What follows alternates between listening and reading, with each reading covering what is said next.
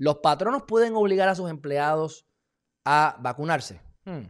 Bueno, eh, hay que distinguir lo que es la, ¿verdad? los trabajos públicos y los trabajos privados. Si es la empresa privada, está finita esa de que te puedan obligar a administrarte o ponerte la vacuna.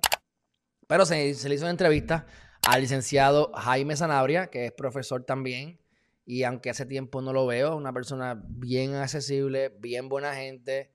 Y bueno, no voy a decir que es mi amigo porque realmente no hablamos nunca, pero, pero es una persona que yo puedo llamar y va a estar ahí y me cae bien. Así que eh, siempre a las órdenes yo sé a él y yo sé que él hace a mí. Así, y lo respeto y sabe mucho del tema, él se enfoca mucho en lo que es en la cuestión laboral.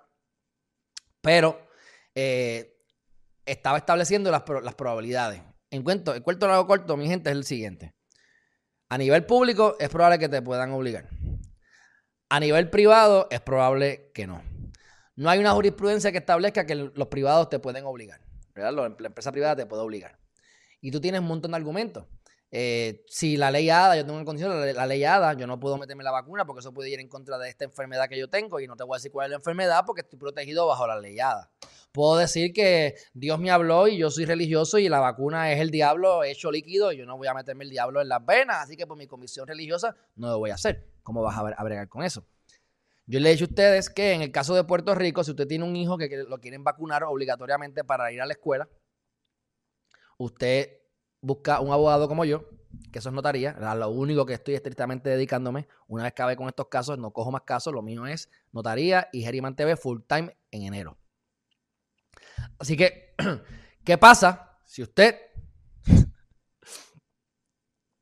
va donde un abogado y le dice, yo no puedo vacunar a mi hijo, ¿por qué? Porque tengo mi comisión religiosa y traes al pastor y el pastor dice, eso es cierto, usted va con esa fidad y esa declaración jurada y usted no lo pueden obligar a ponerse la vacuna y cada año usted viene a donde mí y se lo hacemos o a cualquier abogado que lo haga. Así que para los patronos no es lo mismo, pero es parecido en ese sentido. No es que vas a traer necesariamente al pastor, pero está bien finita la cosa. Y la realidad del caso es que la ley, mira, este lo voy a leer, no obstante las responsabilidades que cargan a los patronos a raíz, ¿verdad? Porque hay la ley de OCHA, la ley de OCHA, dicen que hay unas disposiciones de intimidad, y es verdad, mi derecho a la intimidad. Tú me estás metiendo una cosa por mi cuerpo. Yo no quiero hacerlo. Tengo libertad religiosa, libertad de, de, de, que no se metas en mi, en mi, en mi cuerpo y en mi, en mi espacio. Así que hay muchos argumentos en contra de todo esto. Y recuerden que como parte de, las, de los cambios que no tienen que ver con esto, pero es relacionado, la CDC, que todos los días cambia los guidelines y todos los días cambia su forma de pensar, por eso que yo no les hago caso, Establecieron que ya no hace falta, por alguna razón milagrosa, ya no hace falta que estés 14 días en cuarentena, con 7 es suficiente. Así que ni el gobierno de Puerto Rico, tú como empleado, ni el gobierno te puede obligar a ti a, irte en cuarentena si ya estuviste por lo menos 7 días. Ya no son 14. Pero bueno. Este.